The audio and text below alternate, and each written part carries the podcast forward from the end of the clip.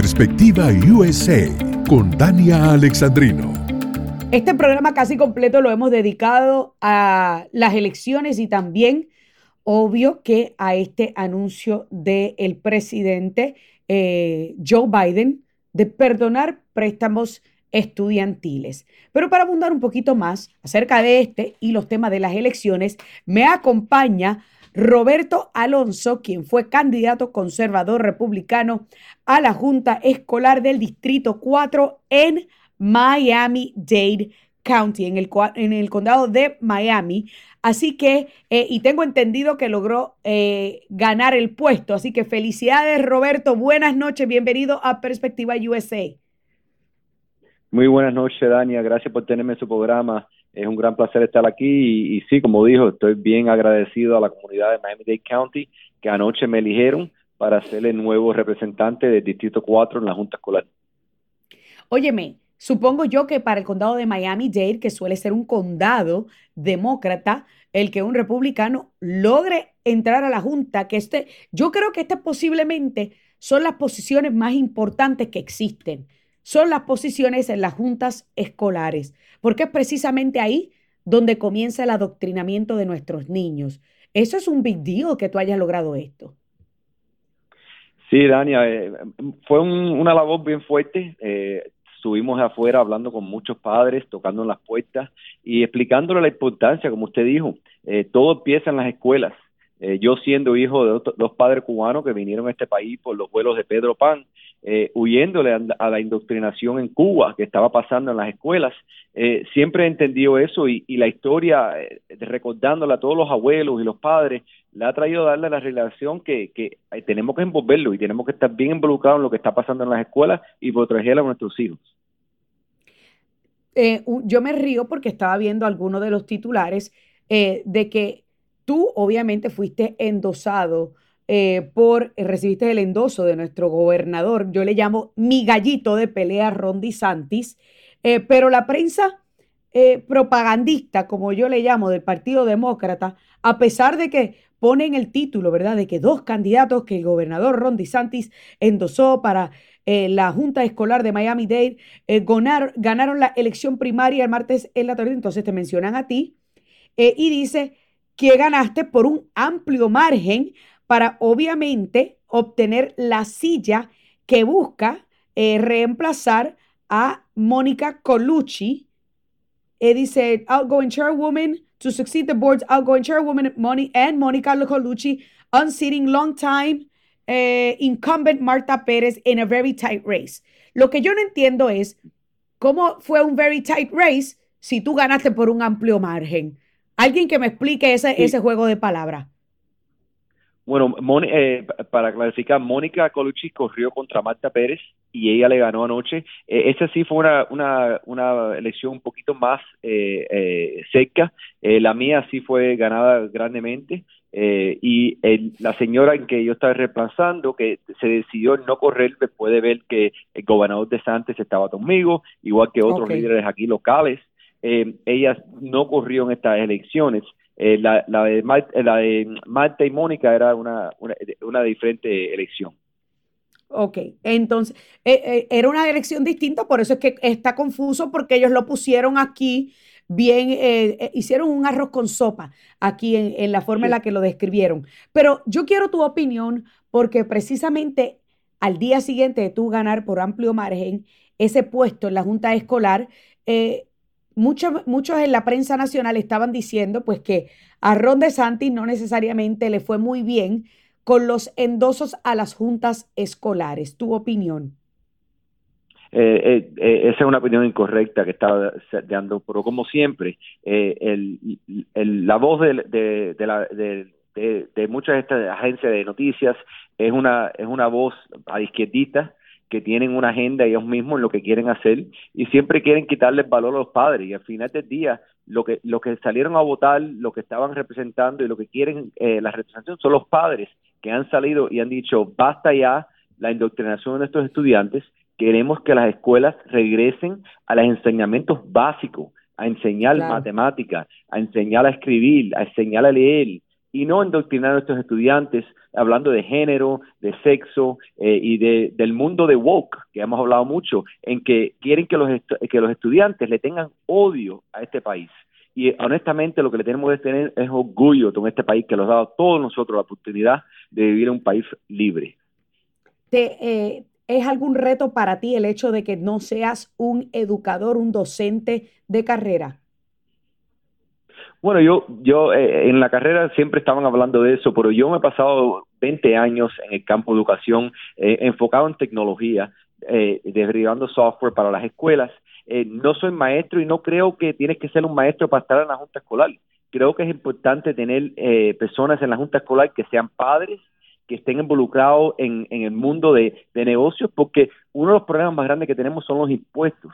Por mucho tiempo los impuestos más altos vienen de las juntas escolares pero sin embargo no pueden pagar a los maestros correctamente y siempre se están quejando de que hay que pedir más taxes y más taxes y nadie está mirando el presupuesto. So, una de las cosas que yo quiero ser más importante es mirar ese presupuesto, buscar dónde que está la gastadera para buscar y reenfocar los, los, eh, los dólares de los taxes en nuestros maestros y en nuestras escuelas en cosas que, que valen la pena y que son importantes para nuestra comunidad.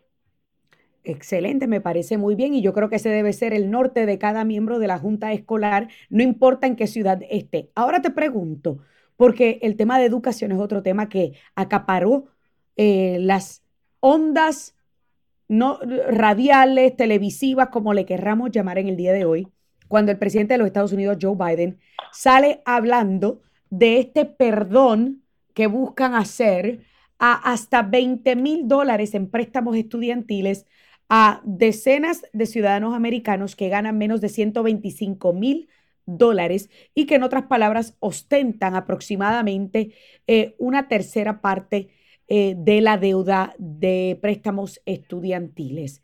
¿Tu opinión al respecto?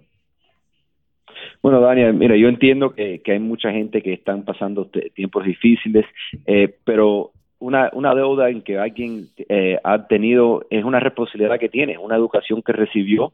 Y una de las cosas que yo hago más, y, como lo ha dicho en otras veces, yo estoy en el, en el board de Miami-Dade College. Y una de las cosas que siempre hacemos, les explicamos a los estudiantes en, en qué están estudiando y siempre está enfocado de que estén estudiando algo que van a poder conseguir un trabajo.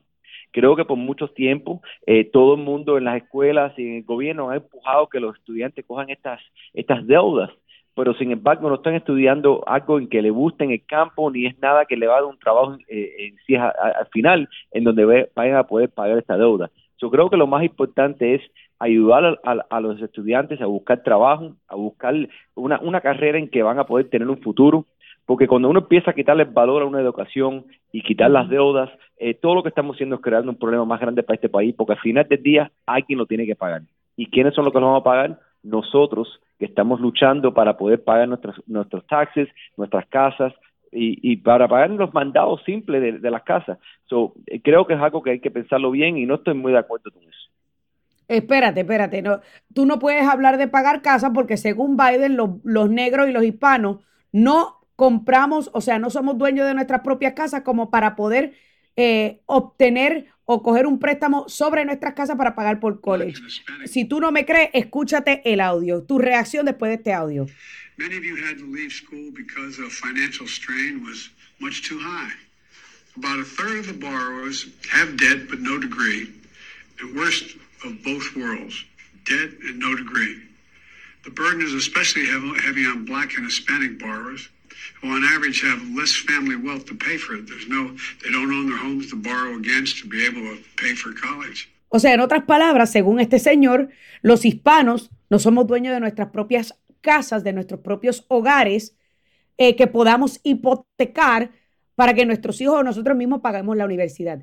Yo creo que eso es una falta de respeto a lo que ha logrado muchos hispanos en los Estados Unidos. ¿Tú no crees? Estoy de acuerdo contigo. Eh, eh, eso es, bien preocupante lo que está diciendo, porque honestamente todos nosotros los hispanos venimos aquí para vivir el sueño americano, de tener nuestra propiedad, de tener nuestra casita en donde vivimos y podemos crear nuestros, nuestros hijos. Y lo he visto, eh, todos los días lo veo aquí en, Miami, en Hialeah, los residentes que han venido y comprado su casa. So, siempre es bien preocupante, pero eh, ese, ese es el, tema que ellos quieren. Siempre quieren empujar la clase media para abajo y hacernos lucir como si no estamos pudiendo a, obtener nuestro, nuestros sueños. Y, y honestamente, sí lo estamos haciendo, sí vamos a seguir haciéndolo y, tenemos que seguir luchando para, para un futuro mejor. ¿Qué, ¿Qué piensas tú que es el camino más difícil para recorrer para miembros nuevos de juntas escolares como tú? Bueno, creo que lo más lo más difícil va a ser eh, lidiando con, los empleados que están han llevado años y años adentro de las juntas, igualmente que las uniones. Eh, ya lo vimos durante la carrera mía y durante muchas de las carreras eh, que, corrieron ahora, en que las uniones no quieren que entre una voz conservadora, porque honestamente ellos no están ahí para representar los maestros, no están ahí para representar los estudiantes, ellos están ahí para representar su partido. Eh, creo que eso va a ser una, una cosa que vamos a enfrentar más difícil, pero yo como conservador y sé que muchos de los que están corriendo ahora no le tenemos miedo a, la, a la, extrema eh, izquierdistas y vamos a luchar por nuestras familias y por nuestros estudiantes para siempre tener eso como la prioridad de todo lo que hacemos en las juntas escolares. Yo creo que estamos en un momento crucial eh, donde tenemos que comenzar a detener la destrucción desde el país, eh, del país. Y antes hay quienes decían que había, comenzar, había que comenzar por la escuela, pero en mi opinión yo creo que esto debe ser un ataque de flanqueo. O sea, tenemos que hacer un ataque por distintos frentes. ¿Tú no crees, Roberto?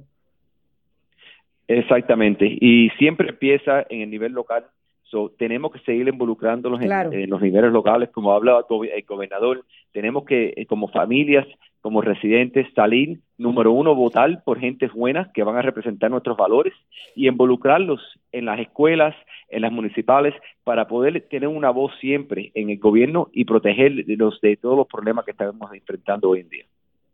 Excelente. Bueno, Roberto Alonso, primero que todo, felicidades por esa e-, esa victoria ayer y haber logrado por, eh, ganar por tan amplio margen y esperemos que eh, próximamente veamos más Robertos Alonsos eh, ocupando posiciones importantes en juntas escolares para que podamos, podemos salvar la educación de nuestros hijos. Muchísimas gracias Roberto y felicidades nuevamente.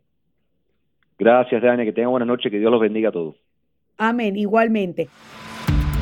Perspectiva USA con Dania Alexandrino. De lunes a viernes a las 8 p.m. Este, 7 Centro, 5 Pacífico. Por Americano. This podcast is a part of the C Suite Radio Network. For more top business podcasts, visit c-suiteradio.com.